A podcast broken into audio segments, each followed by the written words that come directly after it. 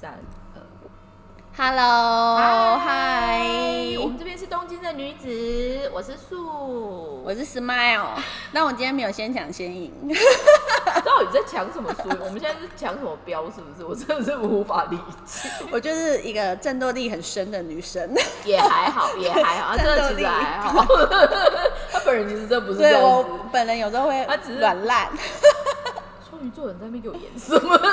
就是戏很多，跟舒妈一样。哦，真的是好，所以我们今天这一集呢，马上就快速的破题法。我们今天这这一集其实要讲一个非常有意思的产业，就是传统产业，不知道大家听到传统产业这一个关键字有什么想法吗？先讲什么？我们刚刚是说三个三个那个 image 的我们各自出三个 hashtag 的概念。那个 Smile 想一下，传产一言堂。第一个就是一言堂，然后第二个就是家族企业，家族企业。然后第三个就是，嗯，一言堂家族企业，霹台湾霹雳火的概念，对。hashtag 都这么 strong 就对了。对，那我至于我觉得比较特别的是，其实我严格来说，我现在是川菜，嗯，只是我如果以结论来说，我换了这么多工作里面，我其实也很多是在传产的背景。所以产产至于我，如果你要问三件事的话，三个印象，三个印象，我我只能说第一个，我这不是巴结，但是我只能说川产人就实在哎、哦，实在因，为因为他们就是 maker 嘛，嗯所以 maker 必须要实在，这第一个。但是实在到底有好还是坏呢？我们等一下再细说。然后，然后第二个呢，我个人会觉得就是代工思维，哦，对，品牌跟代工思维的那个代工思维这件事情，其实至于台湾的传产到底怎么样的不好我们也可以再细嗯说。然后第三个，这个字眼我不知道会不会太沉重还是什么，但是我觉得传产现在比较大的呃关键或者是一个很重要的动作，应该叫做所谓的转型。哦，然后这个转型可能所谓的数位转型，或者是世代交替的这种转型，所以就是主要是讲这三个部分嗯这样。那我们先彼此聊聊看，跟传产交交手手的的经 background 验是什么？好了，我其实有跟两家传产交手过，有一家是就是药厂，嗯嗯，就是他们就本身是台台台制的药厂，这个也是蛮精彩的。对，就是交手。虽然我那时候就是一个一个就是台北办事处的助理而已，可是他们家也是故事很多。对，然后第二个就是我之前在介绍贵人，还有在介绍我自己的时候，就是那个护手霜对，的公司。对，就是目前我在台湾的传产的交手背景，可能就这两家吧。对对。那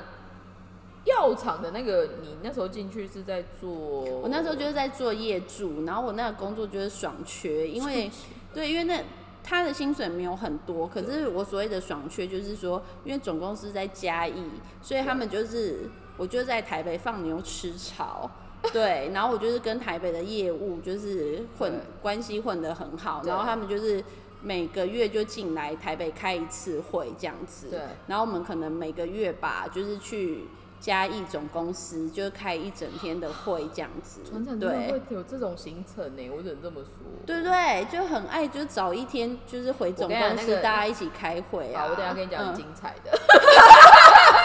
对我当时跟药厂交手的到就是这些事情，对，对嗯，但是因为有一些我跟业务的关系很好，那有一些业务又都做了很久，所以就会有很多哇哦很精彩的故事，对你，们那时候传产的规模啊，那个公司大概多少人？你还蛮多的哦，大概有一百一两百人，可是。就是只是业务哦，因为它是北中南全台湾都哦因为它有销售业务点吧对对对，药局诊所诊所有什么诊所组、药局组，还有医院组。然后因为我们的那个公司它本身就是一个制药厂嘛，所以它是在嘉义，就其实还蛮偏远的地方，然后就很大，就是公司一整栋，然后旁边就是两个制药厂这样子。对，我觉得我比较有趣的部分是，其实我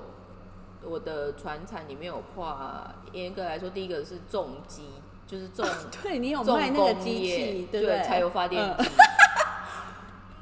我觉得很难想象速卖柴油发我电机。很厉害，而且我跟你讲，当我必 那也要我在我讲这我我讲这我真的会被杀，但是你知道，我后来离开前最后一个案子是你知道小林村吗？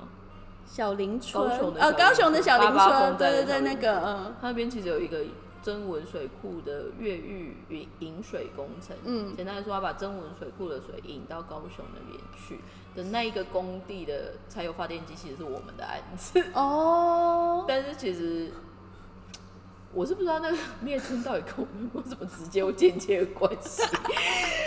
但是我那时候印象非常很深刻，是因为我每次去出差，就是高铁下去，然后可能开车进去，还可能再开两个小时。然后它真的是在水库附近。然后我那时候觉得最酷的是，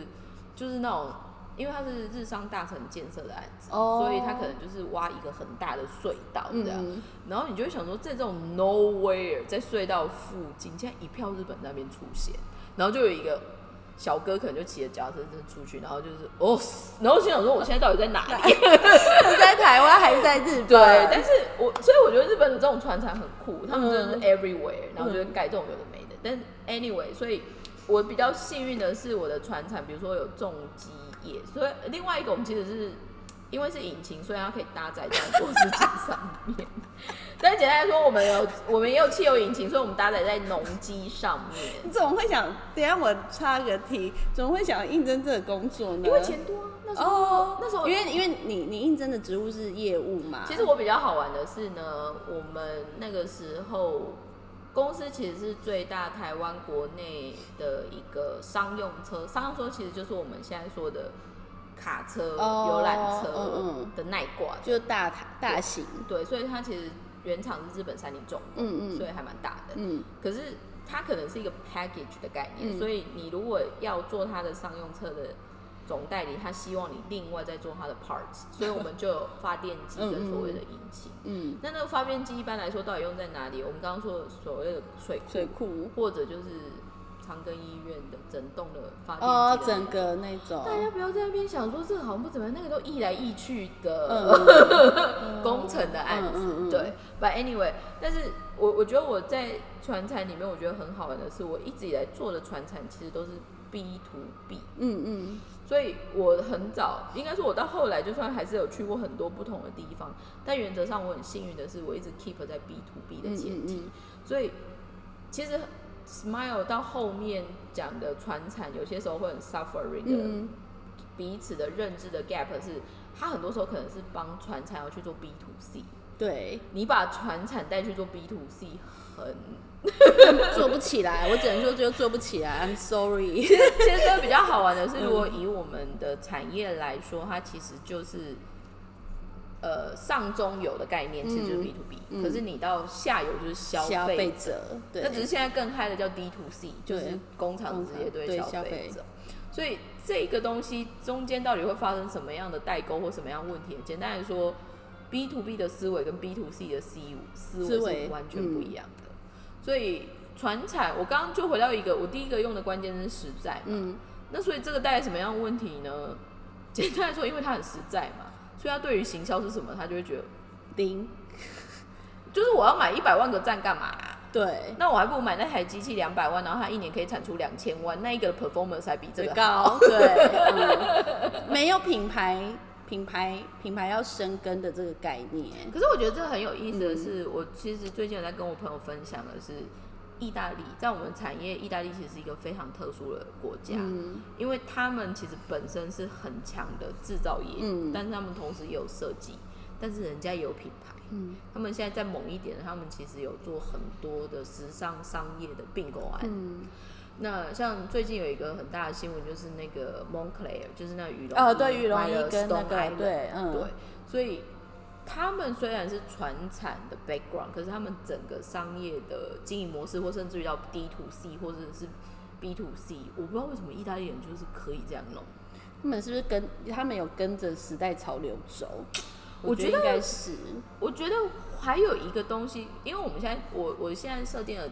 前提是所谓的时尚产业，嗯对于意大利人来说，fashion 就是他们的命脉。嗯因为我举一个例子好了，如果大家有机会买精品，包括像 Louis Vuitton 或者是 Chanel，、嗯他们基本上要就是 Made in France，、嗯要就是 Made in Italy。嗯那 Made in Italy 在法国的整个供应链上面是非常紧密的。嗯所以我们那时候遇到很好玩的是，我们其实很多时候在跟品牌在讲开发的担当他其实本人就是意大利人的几率很高，嗯或者是他一定要会讲意大嗯，利文，对，嗯。所以这个东西我觉得很好玩的，就是回到最初说，哎、意大利人其实严格来说也是传产出来的，嗯。而且他们就是很早会开始讲所谓的职人嘛，所以意大利工匠啊、嗯 m a d e in Italy 的保证那一些。可是我觉得很妙是，他们虽然是传产出来，但是你如果严格看意大利人啊，他们超浮夸的、欸，对吧？对而且我们之前一直在讨论说，意大利人好像都不工作，就是在那边喝 espresso 跟抽烟就好了，所以。要掉眉，但是因为我不像我以前搭档，他专门负责意大利，然后意大利也会有所谓的暑假什么的嘛，嗯，他真的很讨厌暑假回来之后的意大利人，就是 crazy。就发疯吗？我只能说，在飘，那个时候就是他们回来会变成战斗民族，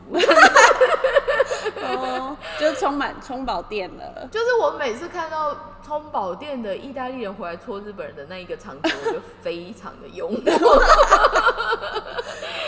但是以我大档，因为他都一直跟意大利交手，他说意大利人是神经病，就是神经病。可是他又觉得很实际的说，比法国人又好一点。哦，法国是比较情绪化，嗯嗯意大利是神经病，但是我搞不清楚哪一个比较严重。对，而且差别在哪？好像都差不多。所以我觉得这个很好玩的，跳回来就是 maybe 因为他们本身在 fashion 产业，或者就是他们对于所谓的 lifestyle 的这一个的的认知度，已经变成是他们根深蒂固的一个 sense。所以就算他们今天是传产，他们其实还是会有不同的做法。嗯，那这个就回到，我觉得其实台湾现在传产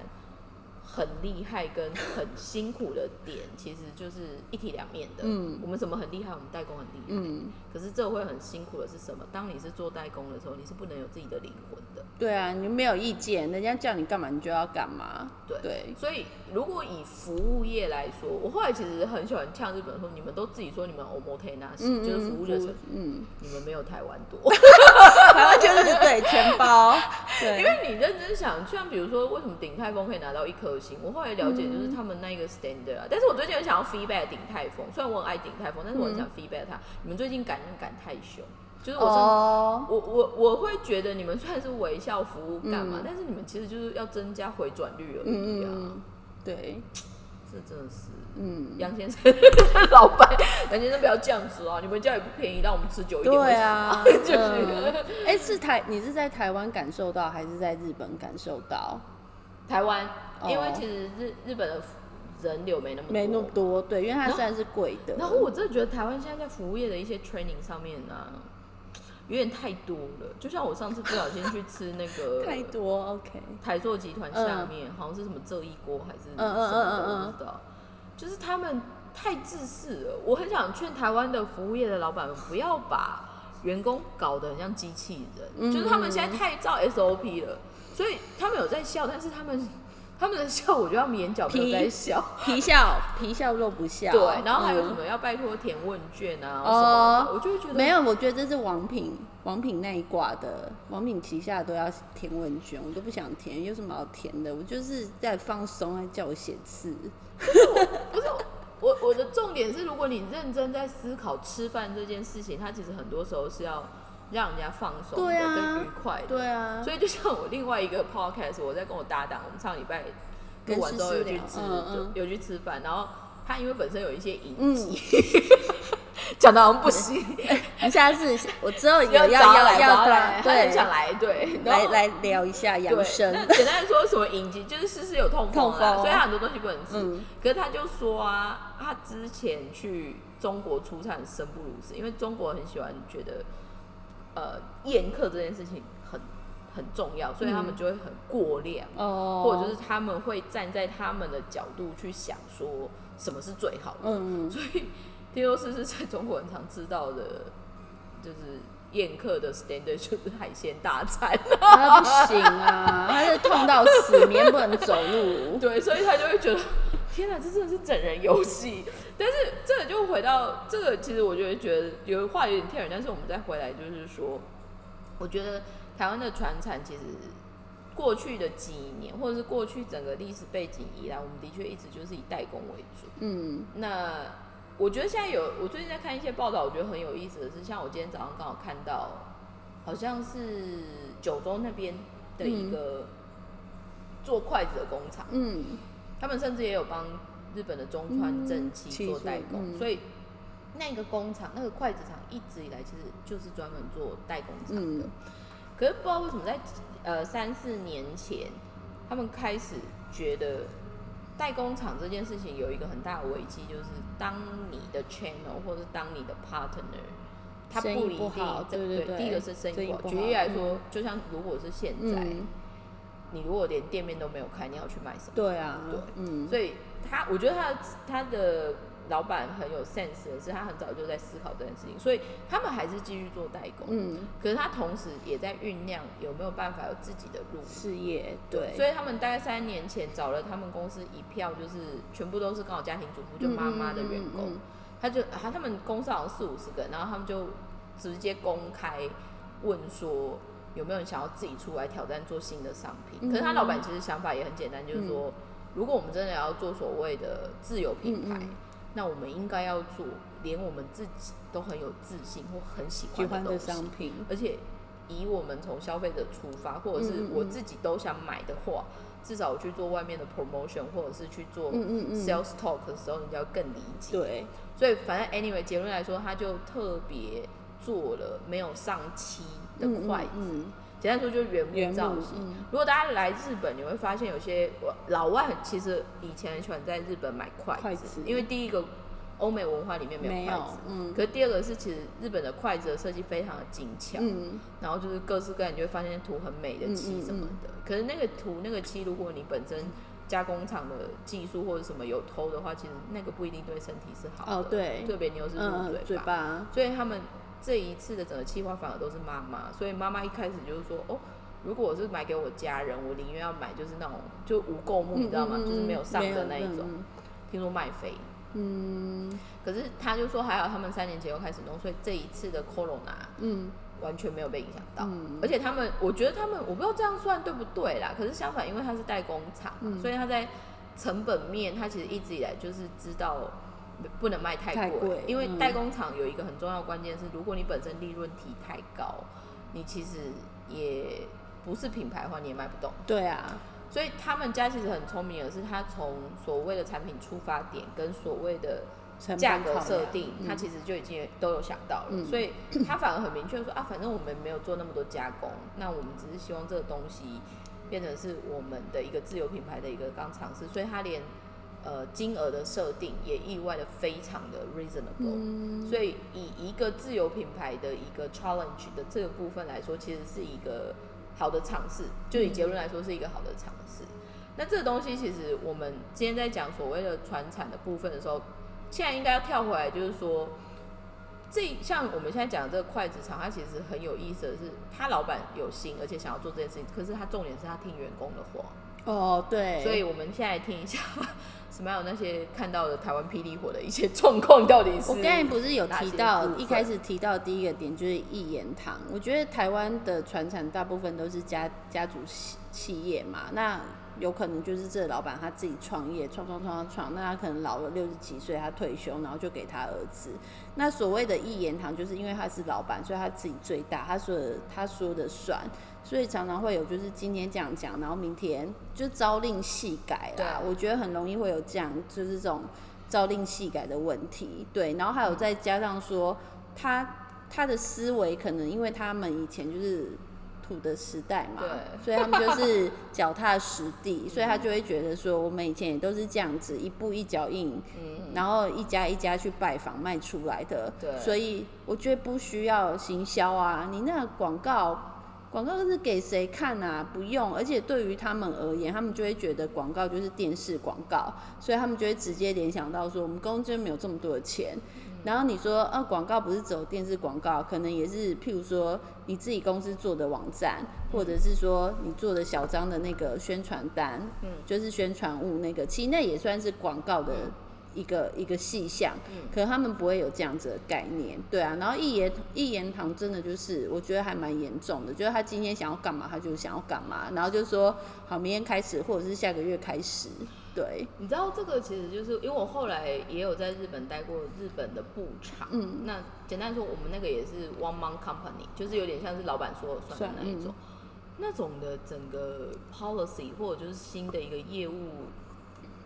命令出来的时候，真的是很 crazy 耶、对啊就是你会想去打他的头，说你现在是怎样？对啊，而且他就是但是就想说，算了，我不要打你好，你可能也是因为先撞到才会这样子，对 对，他就真的很长啊。就是我以前待过的公司，不管是药厂还是那个护手霜，他们就是真的，因为我我是业助嘛，如果是在药厂的话，我就是业助，那他可能就是会 send 个 mail，或者是那时候当时就是。Mail 还没很流行的时候，因为十几年前就是那时候是流行用传真机，他可能就是传真机，然后就跑进来，然后就会说就是哦哪里下个月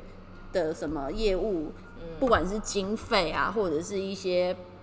申请要的规则，因为一定就是可以要给他们申请 sample 嘛，那他们可能就是一一方面站在公司的立场，他可能会怕说，你申请那么多的 sample，你是要去拿去卖钱吗？你懂吗？嗯就是要自己就是中饱私囊，所以他可能他也会做一些 sample 的数量的控管，可能最多就是几颗。所以我当时的工作有一个内容就是说，分装吗？对他们，而且就是他们就是一定一定是要经过我才可以，然后我们还要盖章，因为那个药你知道药药对药很容易就是乱转，很好转啊，其实药很好转，对啊，所以就是说我当时常很常收到的是传真机进来，然后就说哦，譬如说什么什么药，可能下个月就是工厂没有办法。来不及，然后所以现在开始就不准在他们申请这个，然后还有一些公司的经费的补助。我觉得最常改的就是这些经费的补助，然后还有油钱，应该是现金流不足吧。我不知道，反正就是他就是油钱什么的，哦但是但是这个我要讲一个很好玩的事情，我觉得以前的传产的思维里面啊，我以前我我以前在重工业的那一个嗯。的厂子里面，我那时候比较特别，其实我那时候严格来说是国际贸易部，因为你们那个应该是日本品牌吧，只是设分公司在台湾吧，因为那不是三菱重算总代理，我工们，算总代理。哦那那个时候很好的是，我们叫国际贸易部的，我们现在说就贸易部。那贸易部主要负责什么？就是外文，嗯然后还有进出口的部分。可是因为我们其实这些货进来，就会像 Smile 他们的那个概念，就是我们会有北中南的经销商。嗯嗯那经销商就会有业务部，业务部的部长下面可能会有科长，科长再有 sales 这样。那其实那个蛮好玩的是，我后来发现，呃，引擎类跟所谓的这种就是中间的东西，我们还是有，但是它其实事业体就小很多。我们其实最大的是商用车，所以是卡车，嗯所以真的就像一般的汽车业务的概念。然后那一种呢，我每次只要看到，我只要每次只要看到工厂跟业务单位在开会的时候，我都觉得很好笑。所谓很好笑的原因就是，就是两边在开会的那种互相对峙的那种，就是讲三字经的那个比喻，真的好场面精嗯彩。我就想，因为我还要负责做就是嗯会议记录，嗯我心想说那个概念鸟。要要打进去吗？好，就是问候你家母亲，我就这样子，我也不知道该怎么。哎、但你们业务很猛哎、因为像我们那药厂啊，其实就是老板可能蛮凶的，因为他们就是家族企业，就是老板跟老板娘，然后还有他女儿，他女儿就是是那种高知识分子，好像也是药剂师，然后我们老板娘以前也是药剂师，反正就是他们就是全家这样子，然后他们就还蛮凶的，而且我当时的那间公司啊，他们是那种就是也是用 台湾人最爱的管理方式，就是所谓的惩罚。他们就是开除人不眨眼，我们就曾就是他们很常在，因为那时候当时是每个月都会回去总公司开一次会嘛，嗯，然后我们就很常就是说那个业务是最后一次回去，然后他回去不是开会，他除了开会之外，他是顺便交接，嗯。因为他就是被被开除，所以当时我们那个传产期老就是还可能是很凶吧，然后又很就是他没有在怕找不到人，因为他可能是觉得他公司很大，所以他觉得很很容易的开除别人，所以当时我们的那个开会期大家都很乖，对，就不会有这种问候别人父母的场面。对啊，哎，我是觉得那个怎么说？大家就有些时候都会很喜欢说传传菜很 local 还是干嘛，嗯你知道吗？那这一个部分，其实我觉得它其实是一个很好玩的习惯。就像我，我现因为我一直也，我严格来说，我现在的产业还是传产。那我一直以来就是都是传产的。我个人其实蛮 enjoy 他们在那边就是脏话来去那一段，我觉得蛮好笑的。但是我觉得传产有另外一个很好玩，特别是 sales 挂的。台湾传统 sales 的长辈们怎么会那么油啊？没有，不要说长辈，现在年轻一辈也很油。我最近就有交手过一个，就是整天传讯息来都叫我，就叫我老板。没有，他叫我老板，我都要吐了。我都是觉得想，我都要一直跟他讲说，我不是老板，我打杂。就年轻人啊。然后后来就就听说，听说就是他当时去拜访我老板的时候，第一次见面就带了一瓶香槟，然后所以所以现在我们都会就是私底下叫他香槟男，香槟男，我觉得，我觉得这个这个我觉得很油，就是几根嘴喉绿绿，然后一直叫你老板，我不懂为什么要叫我老板，我又不是。我我觉得这这个其实很特别的是，就像我那时候刚进传产的，特别是台湾传产那一关，我不知道如果那个传产本身某方面又很爱跟中国交手的话，哦，那个有的程度我真的是很想射杀他们。但但因为我比较特别的是第一个，我第因为我是女生，所以我其实基本上不用去第二花的酒店，没有。就没有这样，然后再来的话，喝酒什么，我就是做我自己该做的事情，所以我也不来那一套。虽然我很喜欢开玩笑说，我真的觉得传统产业如果要向上提升的话，先把业务全部换成女生再说，因为光哦是酒店的成本就会下降一半。对，对，所以 世间的老板，我真的觉得很有意思啊。但是我觉得船长也很好玩的是，目前还是新的世代慢慢出来啊，我觉得还是有一些新的挑战的想法，嗯。或者是他们有一些不同的思维。那只是当你这个思维，如果你只是一般员工而不是老板孩子的时候，真的蛮难推动的。例子真的是对啊，而且对传传产就是家族企业嘛，有时候他们会忘记那个他们他们的工作的地方是在对。办公室，他们就会以为得得自己处哎，然后就直接跟就是父母就只是对标，对对啊，就是那种自己的儿子女儿，然后跟自己的爸妈对标。对对对对，就是也是蛮精彩，因为我们就是在同一个平面里面嘛，同一个空间，平面空间里面，嗯，那我们大家就觉得好了，就是又是可以准备爆米花的时候了，就是看戏。其实我觉得很特别的是啊，因为至于我们啊，因为我们可能是员工的几率很高，基本上我们就会一直是员工嘛。。对，然后，嗯，怎么说？我会觉得比较有意思的是，呃，因为当你是员工，你就会期待公司有那个样子。可是船厂有很多可能是家族背景，很像他们家、在他们家客厅对啊，对，很但是他。们也不会觉得这样子好像不是那么 appropriate 这样子的时候，这个其实就回到一个我们刚刚在说所谓的转型，或者是讲到所谓的代工思维。我我觉得那个东西感觉很特别，就是你还没有，我必须说，把代工跟所谓的企业或者是品牌之间最远的距离，其实就是所谓的管理思维。嗯，那包括刚刚 Smile 讲的说，哦，那好像很 private 或者就是很情绪的那个部分，其实如果你今天当做是一个专业经理人的话，其实你应该不会发生那样子的事情。没有不专业啊，他觉得那是他家，然后就剪指甲什么的啊、剪指甲我真的是受不了哎、我是觉得那个真的太多了。剪剪指甲真的，我就觉得你回家剪吧。他就是觉得他在家，对 对对，所以你们办公室是在家吗？不是啊，就是哦办公室，可是离他家很近，好烦哦、爱剪指甲，我真的是觉得你剪 就很大声。那我只能说，你去的船厂比我去的还要传统很多。因为说算，因为说算，哦我们算我们那时候因为是代三三菱重工代我们一年也是我们营业额也是有几百亿。嗯，所以当当你有一定的营业额跟你要交手对象，我们是不能干这种事情。对。但我们那时候有一个很好笑，因为我们每一年其实都会有一点像 after service 的旅行，嗯也不是旅，就是出差啦。嗯然后日本人就会来这样。嗯然后我觉得那时候很好的是，就北中南都要跑嘛。然后他们那个时候在列所谓的行程呃？行程的时候，你知道他们排的依据是什么吗？他们通常会说这一家要最后去，因为去嗯那一家一定就会喝喝死。酒，嗯，所以前面他就说，我那时候听到业务们他们在讲的那个说法，我觉得很好笑，说这这这间也在早上的去，因为这间零茶，这间可能零 juice 含水果这嘛把哦，这间零 whisky，黑爱熊熬到去。就是他们是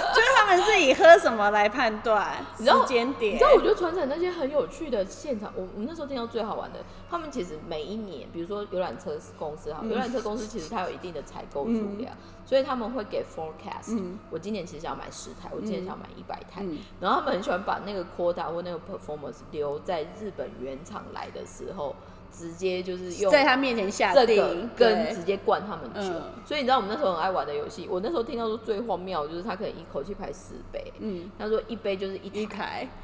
所以就逼那日本人喝完十杯，你知道吗？所以我那时候就觉得台湾传产这个习惯真的要改一下。台湾都这样啊，我真的觉得劝酒这个文化到底在想什么啊、没有，而且他们就像你刚才说的，我们那护手霜它也是有日本原厂嘛，对对对然后他就是很喜欢，可能也是炫耀吧，我也不懂，他就很喜欢在那一天，就不管是尾牙还是说要跟老板，反正老板会日本原厂会出现的大头他就很喜欢把一些平常就是毫无相关的人全部都叫来，然后营造营造出就是我们生意做很大，你看这都是是我们的客户，可那些客户其实跟我们有一些就是完全没有实际交手过啊。但他就是要把他找来，然后就是把场面搞得很大，嗯就一样的意思，对。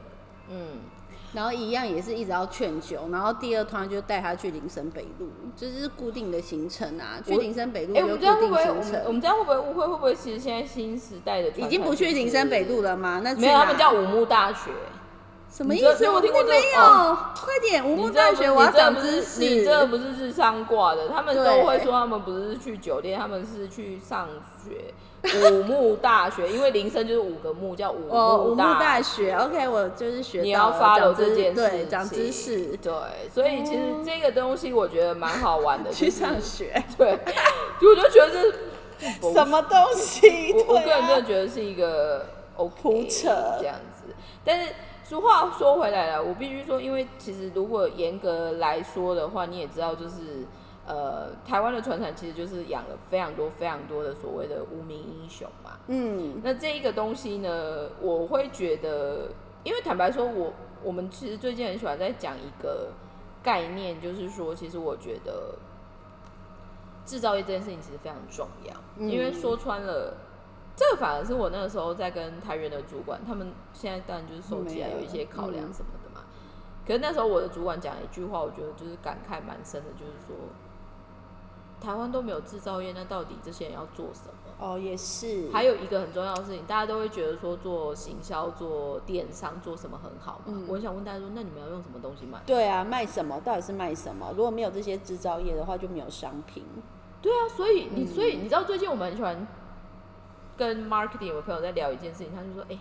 你有没有觉得现在的商品其实都很收手，可是可能行销做的很好？对，那就是又回到我们可能上一集说的，就大家都要就很浅啊呐、但是这个东西其实你知道，他说出来真的就不是一个健康的做法。对，那其实我觉得台湾未来传产业会更辛苦，因为可能包括什么环保意识的兴起、嗯嗯人力的上升，呃人人力成本的上升，然后再来的话就更直接，就是你可能卖一块地直接可以赚十几亿，跟你一年这样苦撑着才赚一两千万，嗯，那为什么不要去赚卖地赚钱分钱就好了？那这个东西其实我觉得相反的，就是接下来不管是环境或者是产业，或者就是台湾 local 生产的，就是生长的人们可能要多思考的。因为其实最近有一个很大的社会议题，我不知道大家有没有在关注，但是最近其实有一个很好玩的事情，就是绿电。哦对，太阳能。但是他们竟然拿农地就直接把农地直接转换，嗯可是它其实会变得把整个土地面积的，简单来说，它会不经意的就缩小所谓土地面积，然后再来的话，其实会破坏所谓的城市景观，哦，就是乡村的景观，嗯嗯然后再来的话就是。回到一个最初说的，就是台湾其实现在有非常多东西都必须仰赖进口的对话，那到底哪一天你被断粮的时候，你要怎么办？嗯，然后又没有又没有地种种东西，其实我会觉得台湾现在很可爱的，就是我们一直都没有特别想要去发展很多多元的产业的趋势。没有哎、我我觉得也跟那些经没有啊，因为我也觉得是说经费的分配吧，我觉得这就是一个很重要的点。你看，像今年虽然我们台湾就是受到的疫情算是最少，所以可以办很多活动，可是它就是有很多热钱，我们之前都有提过，可是它就是也是只会在集集中的几个产业，它没有去做其他的规划。我是觉得，因为你认真想，就举例来说，在这边我其实个人没有要特别 challenge 台湾的 IT 产业还是什么，嗯嗯嗯。但是比如说我今天就有看到一个有一个也也是算 Facebook 上面分享一些文章，嗯。然后那个应该是创投的人，哦。可是他在讲中国的一个叫紫光，好像是电子的一个，简单来说就是简单，他还是 under 在中国政府，可是他们就可能就上市上柜。那乍看好像营业额或者是纯纯的纯利益资本额很嗯高，可是后来说出来，它其实根本就是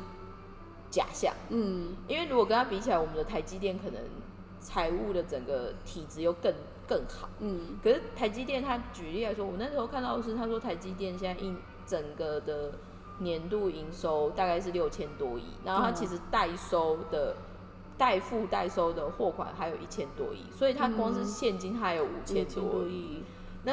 那一个我们刚刚说很厉害的那个中国紫光看盛料嗯也才八百亿而已，哦，所以台湾的 IT 产业的产值跟能量其实真的非常大。可是如果你仔细去思考，在我们周遭的人，你周遭有多少朋友是做台积电的？没有啊，我现在深圳找了两个，我是找不到，因为我们就不是那一挂的、啊，没有所以所以学那个，所以所以对啊，这个东西它不断的扩张或不断的变大，或者是把产值增加，坦白说，的确对于台湾不管是股市、钱市，或甚至于所谓外汇存底，都会是好事。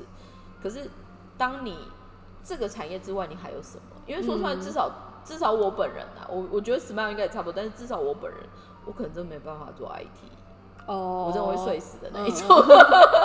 对，我也不行哎、这我真的没办法。对，可是啊，这样子的一一昧的 focus 之后，你就会发现整个资源，比如说都是 IT 区的，嗯。可是你知道，其实船产有一个很漂很有意思的东西，这是我一个朋友，他是在英国念经济学呃国际经济学的硕士回来，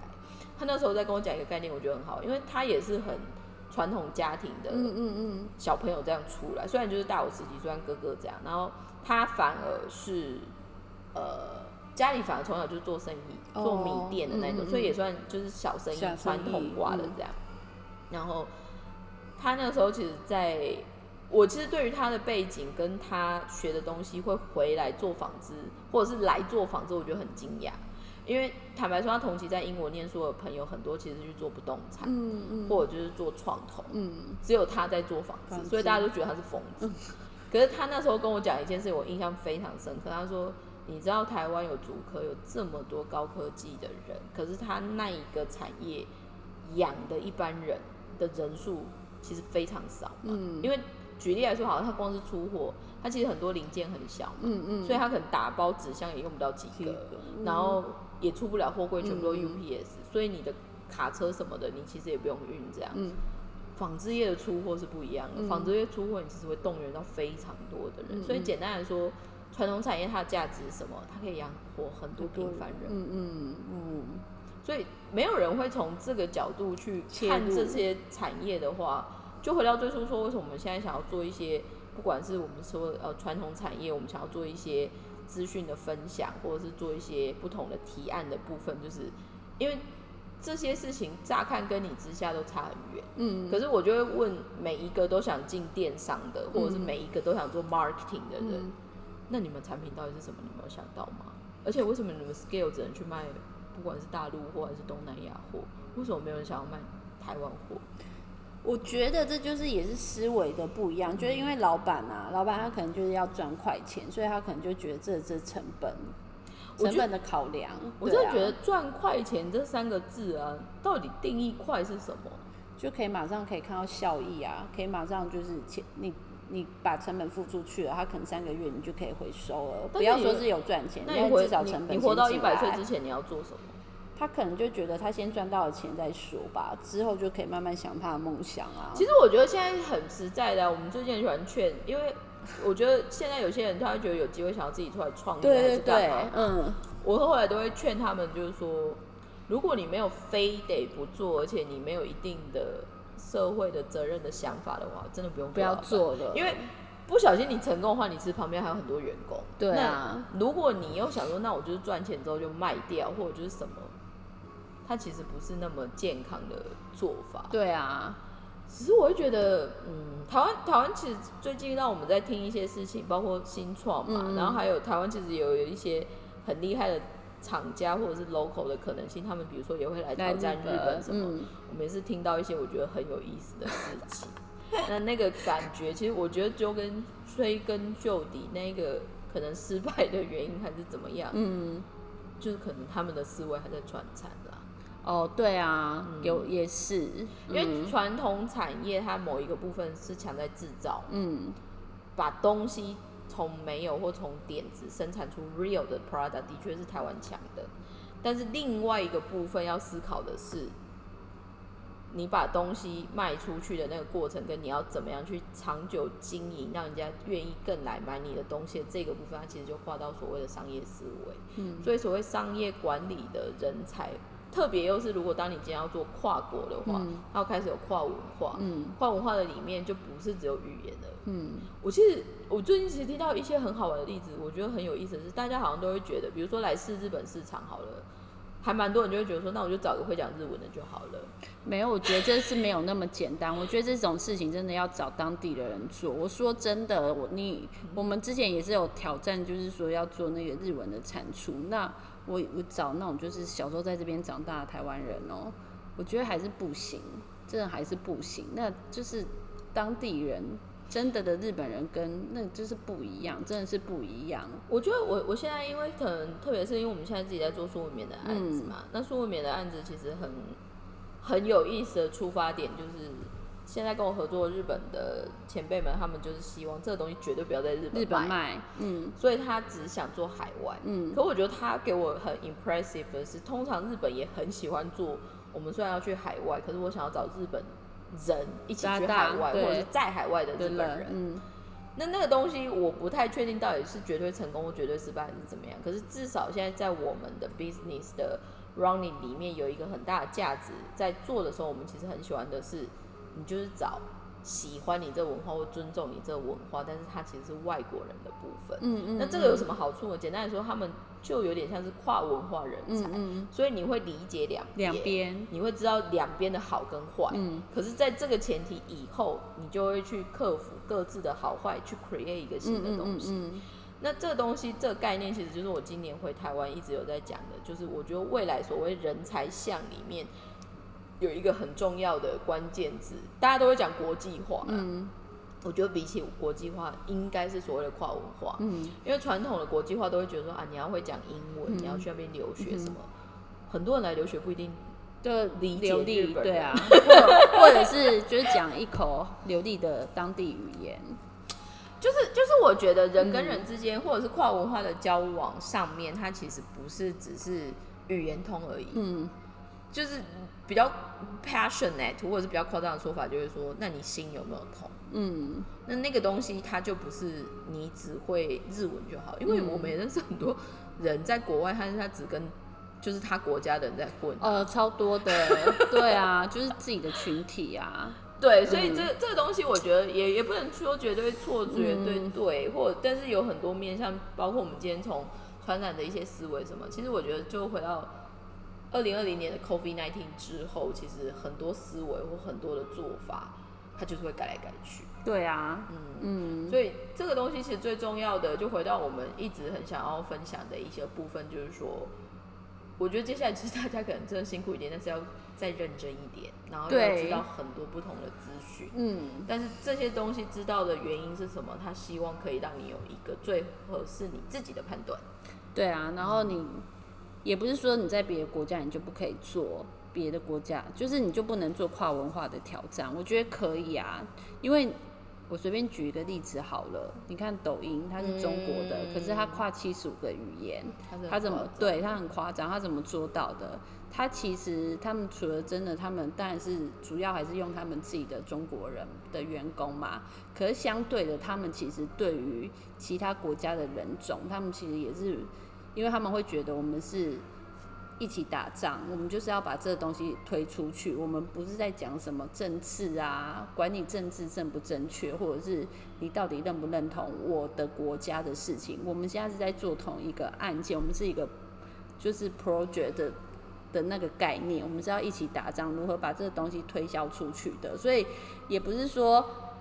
你在那个地，你不你不是当地的人，你就不可以做当地的事情。可是相对的，因为你也不是当地的人，所以你可能就是真的你要多花一点时间，然后去多找一些资料。那就是回到原点，就是说你你要不断学习啦。我觉得今年就是要让你你自己要知道说，这个社会已经改变了，它真的就是改变了。以前可能土的时代，脚踏实地，然后或者是一个契机，就有可能赚到钱。可是现在你一样，你会有那些天时地利人和。如果你运气好的话，你真的抓到了。可是如果你没有一直跟着时代的趋势在走的话，我觉得也是很快就是会被打回原形。所以我就会觉得回到最初，其实这某方面，坦白说，反而如果是以传产的一个体系，或者是比较习惯的一些价值观，其实他们会是最 suffering 的。对啊，因为他们就是。会觉得就是活在自己的小框框吧，但是我会必须说啦，如果因为我我也不太确定听我们的这一个 channel 里面会不会有传产的人们，但是我会觉得传产它有很多值得 respect 的部分。对啊，其实你的产业虽然你纺织是传产，可是我觉得 I。编辑也是传产，因为最一开始编辑就是是写书的嘛，写文章的嘛，然后是纸媒体，只是后来因为工具的不一样，发信的工具不一样，才变成 IT 有电脑、手机这些的。但其实编辑媒体，我们也是传产呐。对啊，简单来说就是你从把有无形的东西把它变成一个 output，然后有形的东西的这样子的产出，它其实概念都会算是一个。产业的部分，那唯一真的比较没有可能就是纯粹买空卖空的那一种。但是这个就回到一个很实在，我今天就是一开始就说，我觉得传产一个很好的特质其实就是实在。所以这个就回到我们上一集有在说，就是你知道要拿出诚意，因为你就是要实在，你才会想要做这些东西啊。所以这个。也不知道，我们不知道我们这个频道要走到哪里去，会不会哪一天内政部来请我们代言？我说也是蛮好的，但首先就是先跟谢长廷打好关系。你 干嘛一直 Q 他出来啊？所以，我们这一集也差不多是这样子喽。那希望大家就是有空再回来收听。对啊，希望有机会还是跟大家互动，拜出来留个言。对啊，为什么大家都不留言呢？还是觉得还是觉得。反正反正写的我们也不会看，因为就任性，或者是我们写就说哦这不打。已经算是有在公开啦，对，就这不打，这不打。好吧，好吧，哎，那他的问题不是我的问题，没有，你们可以跟我互动。好，所以今天谢谢大家的收听，拜拜，拜拜。